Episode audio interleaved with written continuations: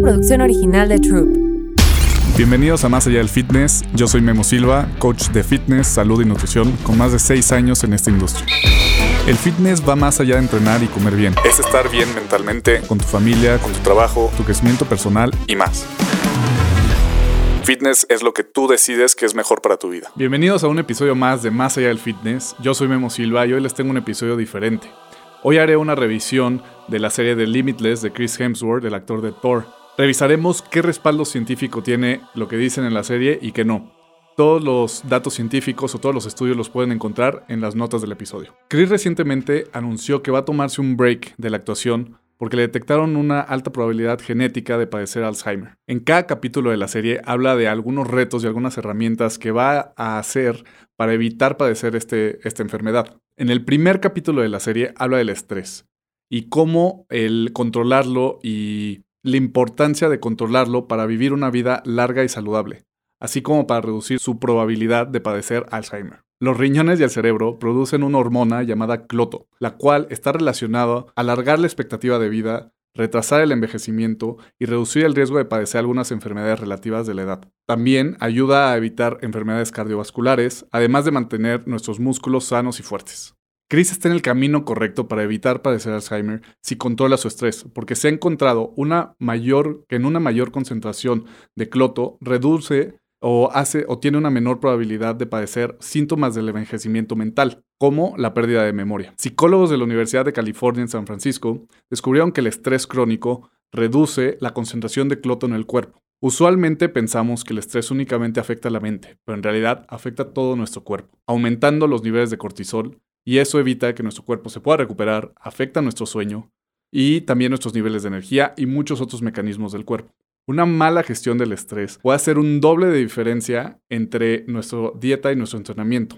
Algunos efectos del estrés crónico son reducción del gasto energético, mayor apetito, ansia por carbohidratos, tolerancia más baja a los carbohidratos y alteración de la partición de nutrientes, hasta dos veces menor desarrollo de fuerza, hasta dos veces una recuperación más lenta después del ejercicio, reducción del crecimiento muscular, un aumento de aproximadamente dos veces el riesgo de lesiones. Algunas emociones que también vienen de la mano del estrés crónico son ansiedad, depresión, inquietud, ira, apatía y demencia. Controlar el estrés es algo que todos debemos de hacer si queremos vivir una vida más saludable. No solo ahorita, sino a largo plazo y si queremos ver una diferencia en 20, 30 años.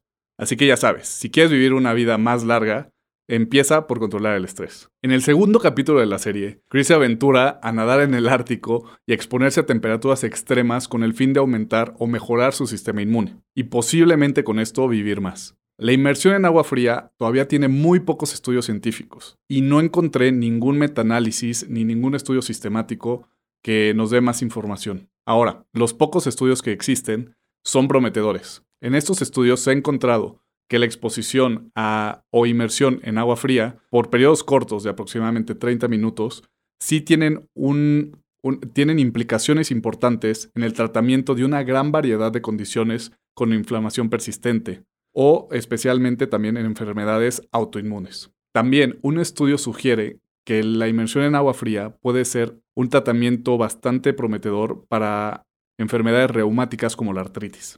Aún faltan muchos estudios por hacer en, este tema, en el tema de la inmersión a frío y la exposición a bajas temperaturas. Actualmente ya se están haciendo más estudios y algunos de estos buscan obtener más información sobre inflamación y dolor, actividad cerebral y salud mental.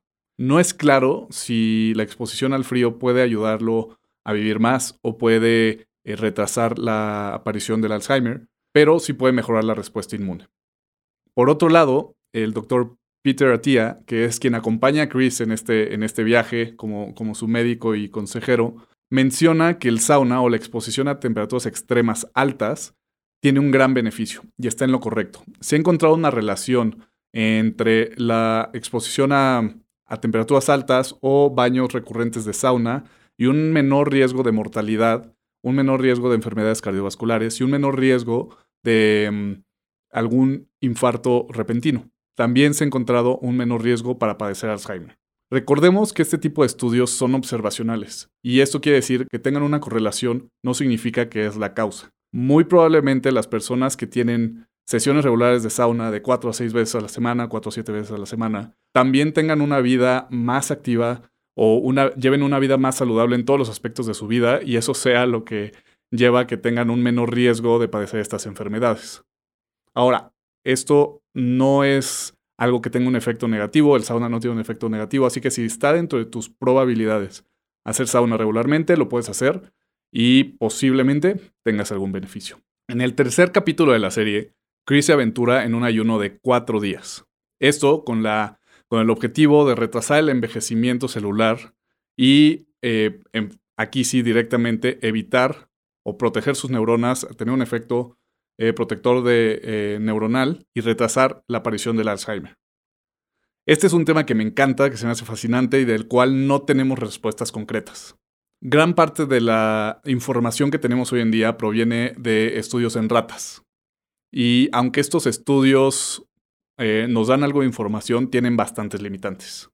Así que revisemos qué información científica tenemos sobre el fasting y sobre el ayuno intermitente. En humanos existen 17 estudios que se han hecho en el ramadán. El ramadán es el periodo en el que los practicantes se abstienen de comida y líquidos durante el día, durante todo un mes. Y aunque esto nos da una muestra muy grande de estudio, eh, también tiene muchas otras variables que no podemos controlar, como eh, la selección de alimentos, eh, la hidratación, el cambio de hábitos, de cambiarlos de la, de la mañana a la noche, además de el estrés que pueden generar estos hábitos y la longitud del ayuno que no se puede controlar.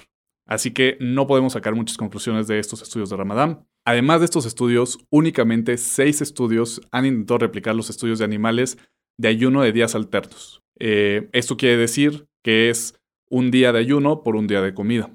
Lo malo es que todos estos estudios han tenido un mal diseño, un mal control, e incluso únicamente un estudio ha tenido un grupo de control. Lo que sí podemos concluir, o algunas conclusiones temporales que pudieran ser ciertas de estos estudios que son las siguientes.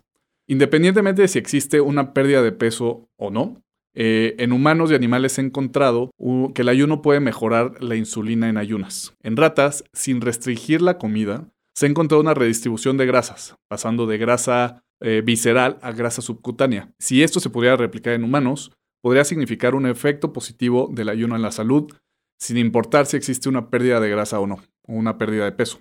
También en ratas, que esta es la parte más interesante, sin una restricción de calorías sí se encontró un beneficio de protección neuronal y resistencia al exceso oxidativo, lo que pudiera tener grandes beneficios para enfermedades como Alzheimer y epilepsia. Ahora, la parte que hay que tener muy en cuenta es que difícilmente estos estudios de ratas se pueden extrapolar a humanos, ya que eh, un ayuno de un día en una rata equivale a un ayuno de un mes en humanos. Así que difícilmente este, vamos a obtener en humanos el mismo efecto que se obtiene en las ratas. Ahora, también un estudio reciente se suma a la evidencia en, el, en la cual no se encontró diferencias en los beneficios de hacer ayuno intermitente y una restricción de calorías. ¿Esto qué quiere decir? Que las personas que hicieron ayuno intermitente y se separaron en dos grupos, algunos con restricción de calorías y algunos sin restricción de calorías. Y se puede, eh, se ha encontrado que la mayoría de los beneficios muy probablemente vienen de la restricción de calorías y de la pérdida de peso y no por el ayuno por sí solo. ¿Qué podemos concluir? Que aunque se han encontrado algunos beneficios en humanos, muchos de estos beneficios en realidad vienen de la pérdida de peso y no del ayuno por sí solo. Los estudios en ratas son prometedores, pero muy probablemente no nos lleven a, mucho más información en los humanos debido a esta relación en la que un día de ayuno equivale a un mes de ayuno en un humano. Todavía nos faltan muchos estudios en humanos, con, más, con muestras mucho más grandes, con mejor control, con más longitud, para poder saber más información de los beneficios del ayuno intermitente o del ayuno de días alternos. Y como no, no podemos saber si esto puede ayudarle a Chris a no padecer Alzheimer o evitar su riesgo de padecer Alzheimer, pues no tiene un efecto adverso. Entonces sería algo que vale la pena que pueda intentar. En el cuarto episodio, que se llama Strength o Fuerza, eh, Ross Edgley, un científico del deporte, le pone un reto a Chris de subir una cuerda de 30 metros trepada o colgada encima de un cañón de 300 metros de altura. Con esto busca que no solo trabaje los músculos en aislamiento, sino trabaje sus músculos en un conjunto como una unidad. En lo personal, creo que este capítulo se debió de haber llamado diferente no, porque esta no es una prueba de fuerza, sino es una prueba de endurance, de resistencia. Y yo le hubiera puesto más como endurance o muscle endurance. Ahora, en lo que sí tiene razón es en los beneficios de los ejercicios de fuerza, como los aeróbicos, hacia una vida más larga, independiente y saludable. Un metaanálisis realizado en 2021 en Japón demostró que solo 30 minutos a la semana de ejercicio de fuerza fue relacionado con un entre un 10 y un 20% menos probabilidad de riesgo de muerte por cualquier causa. Y al agregar entrenamiento aeróbico, se duplicó el efecto a un 40% menos riesgo. Este estudio se suma a una cantidad muy grande de estudios que han encontrado que la mejor medicina preventiva para cualquier enfermedad, como para prevenir enfermedades relacionadas con el envejecimiento, es el ejercicio. Y una frase que me encanta que dijo el doctor Peter Attia al final es, no nos dejamos de mover porque somos viejos, sino nos volvemos viejos porque nos dejamos de mover. Estos son los cuatro capítulos que hablan en específico del fitness y los últimos dos, que se los recomiendo que los vean, hablan más del tema de memoria y cómo aceptar el, el envejecimiento. Y este es un documental que creo que vale mucho la pena ver, eh, donde el actor de Thor se pone a prueba en, tanto mental como físicamente y dado el perfil del actor es algo muy interesante de ver, eh, mientras con un toque de aventura nos cuenta eh, cómo las enfermedades neurodegenerativas se pueden prevenir a través de ejercicio y cómo puedes vivir una vida más larga y de manera más saludable. Y por supuesto que ustedes no tienen que ir al Ártico a nadar, a trepar una cuerda de 30 metros en medio de un cañón aunque es algo que sí me gustaría hacer, o ayunar por varios días para obtener estos beneficios. Si te enfocas en entrenamiento de fuerza, en entrenamiento aeróbico, algo a la semana, que no, no tiene que ser algo mm, que te lleve mucho tiempo a la semana, y una nutrición saludable, y agregar además la gestión del estrés, que es algo muy importante, va a hacer toda la diferencia en 20, 30, 40, 50 años, cuando llegues a los 70 años, 80 años, y no tengas enfermedades neurodegenerativas y además con el músculo que has creado puedas mantenerte independiente. Si necesitas ayuda para empezar una vida más saludable o te gustaría eh, ejecutar un plan, yo puedo ser tu coach en este camino del fitness y puedes escribirme en Instagram como arroba memosilva.fit. Fitness es lo que tú decides que es mejor para tu vida. Más allá del fitness. Una producción original de Troop.